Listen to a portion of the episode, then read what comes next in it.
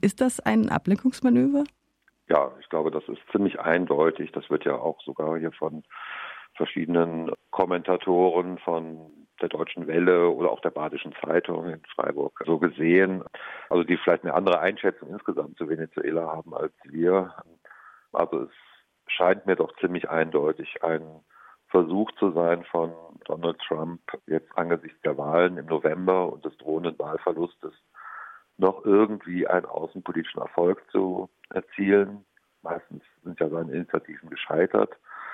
Das scheint mir der Grund zu sein, warum jetzt nochmal die Situation versucht wird, in Venezuela zu eskalieren. Also versucht wird, eine letztlich US-freundliche Regierung dort zu installieren. Du hast das angesprochen, die Sanktionen wurden nochmal verschärft jüngst. Dann wurde ein Kopfgeld von 15 Millionen Dollar auf Maduro ausgesetzt, auch ein beispielloser Vorgang in der internationalen Politik. Jetzt in den letzten Tagen wurden Kriegsschiffe in die Nähe von Venezuela entsandt, offiziell um Drogenlieferungen zu überwachen aus Kolumbien. Aber ich glaube, das ist ziemlich offensichtlich, dass es hier nochmal um Säbelrasseln gegenüber Venezuela geht.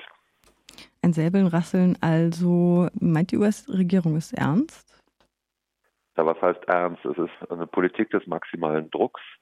Man versucht auf allen Seiten die Regierung in Venezuela in die Knie zu zwingen. Der eigentliche Plan ist ja mit Hilfe von Juan Guaido, einem, also einem Parlamentspräsidenten in, in Venezuela von der rechten Opposition, mit ihm sozusagen ein Regime-Change zu organisieren in Venezuela. Das war die Zeit, als ich da war, letztes Jahr im April, durch Massendemonstrationen die Regierung zum Rücktritt zu zwingen. Dieser Plan ist gescheitert. Guaido ist mittlerweile ziemlich isoliert äh, und kann kaum noch Menschen mobilisieren. Das führte halt dazu, dass die USA diesen Übergangsplan jetzt vorgeschlagen hat, vor etwa einer Woche, dass sowohl Guaido als auch Maduro zurücktreten sollen, ein fünfköpfiger Übergangsrat praktisch Neuwahlen organisieren sollte und auch und dieser Übergangsrat aber auch, das ist Teil dieses Plans, die Beziehung etwa zu Kuba oder zu Russland kappen sollte.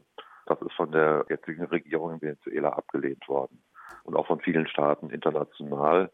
Allerdings hat die EU sich hinter diesem Plan und auch die Bundesregierung in Deutschland sich hinter diesen Plan äh, gestellt.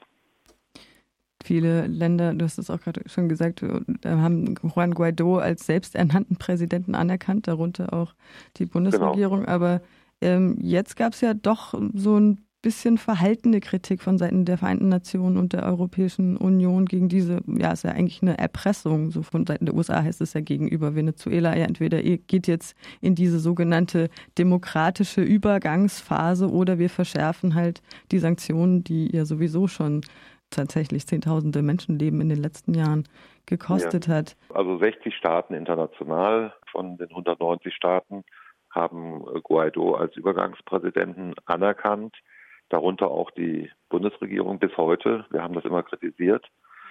Das ist schon ein einmaliger Vorgang und auch, auch übrigens völkerrechtswidrig, wie der wissenschaftliche Dienst des Bundestages auch festgestellt hat.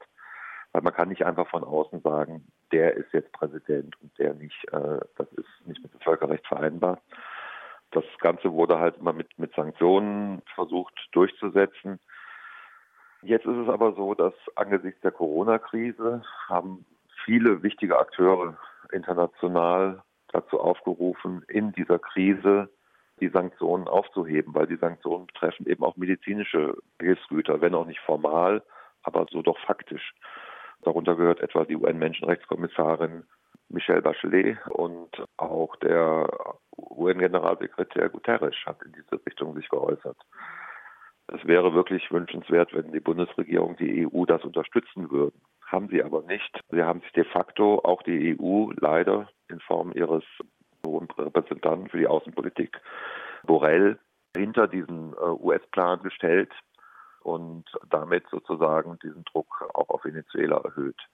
Ich denke, das ist ein zentraler Punkt, weil ich glaube schon, dass es einen Riesenunterschied machen würde, wenn etwa die Bundes Bundesregierung, also Deutschland oder auch die EU, sich hier zumindest zu einer vermittelnden Position durchringen können. Das ist nicht völlig ausgeschlossen.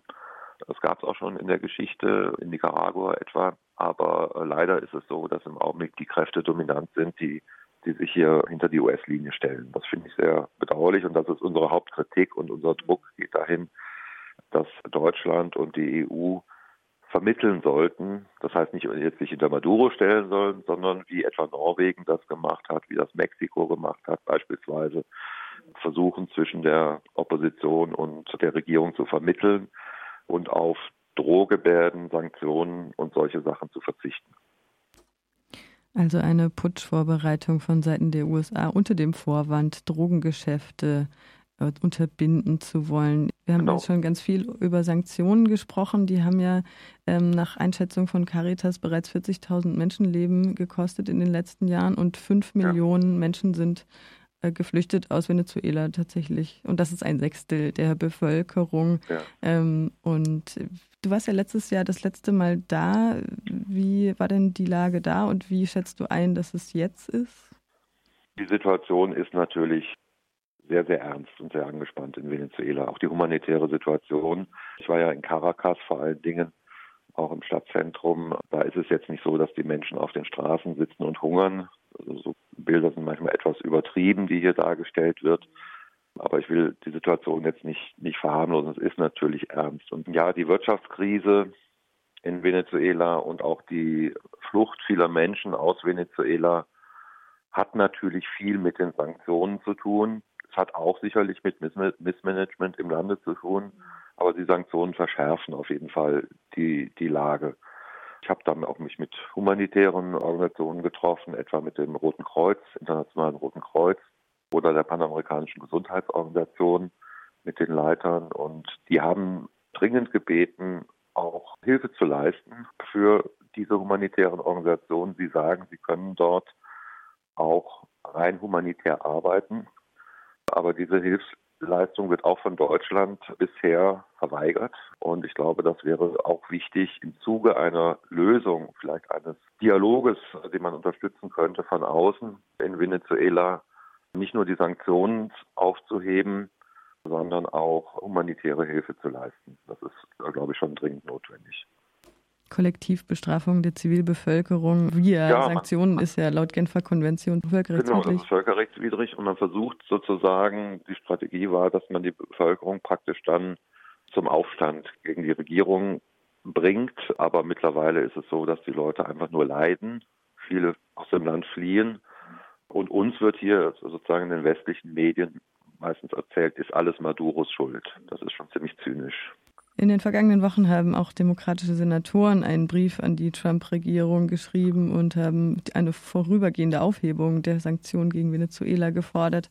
Ah ja. Was gibt es denn jetzt für Perspektiven? Das wusste ich gar nicht mit dem Brief mhm. der demokratischen Senatoren. Das mhm. ist interessant, das finde ich natürlich sehr positiv. Was ich Ihnen gesagt habe, ich glaube, der wichtigste Hebel, um diese Situation zu verändern, ist in der Tat eine Neupositionierung der Bundesregierung und der der EU. Ist ja schon ein starker Akteur, der einzige international starke Akteur, der sich hinter die US-Linie stellt, gegenwärtig. Und ich glaube, das würde schon einen großen Unterschied machen. Und ich glaube, das ist natürlich schon sehr wichtig, dass auch die UNO den Druck erhöht, generell zu sagen, jetzt muss in dieser Corona-Krise müssen alle Wirtschaftssanktionen aufgehoben werden. Äh, ich glaube, das, das sind so die wichtigsten Punkte, die man gegenwärtig fordern sollte. Und deswegen haben wir auch in den Papieren, die wir jetzt auch zu Corona beschlossen haben, immer wieder auch darauf gedrängt, dass Teil eines internationalen Programms dort die Aufhebung der, der Wirtschaftssanktionen ist. Das betrifft ja nicht nur Venezuela, es betrifft auch Kuba oder auch Iran, wie immer man das Regime dort beurteilt. Aber diese Sanktionen sind halt auch dort verheerend. Das ist der wichtigste Hebel gegenwärtig. Dann bleibt wahrscheinlich nur noch zu wünschen, toi, toi, toi. Oder wie können zum Beispiel Hörerinnen und Hörer dieses Vorhaben oder diese, dieses Papier unterstützen oder einsehen oder sich informieren? Naja, ich, ich glaube, man muss die Lage in Venezuela weiter sehr kritisch beobachten. Es gibt auch gute Informationsquellen in Deutschland, zum Beispiel Amerika21.de. Die berichten über, aus Lateinamerika ziemlich kritisch und informativ und auch hier nicht auf jede Propaganda hereinfallen. Jetzt gab es ja diese Auseinandersetzung um das Küstenboot, das gesunken wurde und das deutsche Kreuzfahrtschiff. Da scheint mir hier sehr viel Fake News auch von den großen Medien gegenwärtig unterwegs zu sein. Also man sollte auch sehr kritisch das beobachten. Und es gibt natürlich in Deutschland auch viele, viele Solidaritätsgruppen. Ich habe letztes Jahr, glaube ich, 20 Veranstaltungen gemacht in 20 verschiedenen Städten zur Situation in Venezuela. Und überall gab es Gruppen, die da aktiv sind und die kann man natürlich auch unterstützen. Dann vielen Dank an André Hunko, den stellvertretenden Vorsitzenden der Linken im Bundestag. Wir sprachen über die Situation in Venezuela, das Säbelrasseln vor den Küsten von Seiten der USA und der Trump-Administration.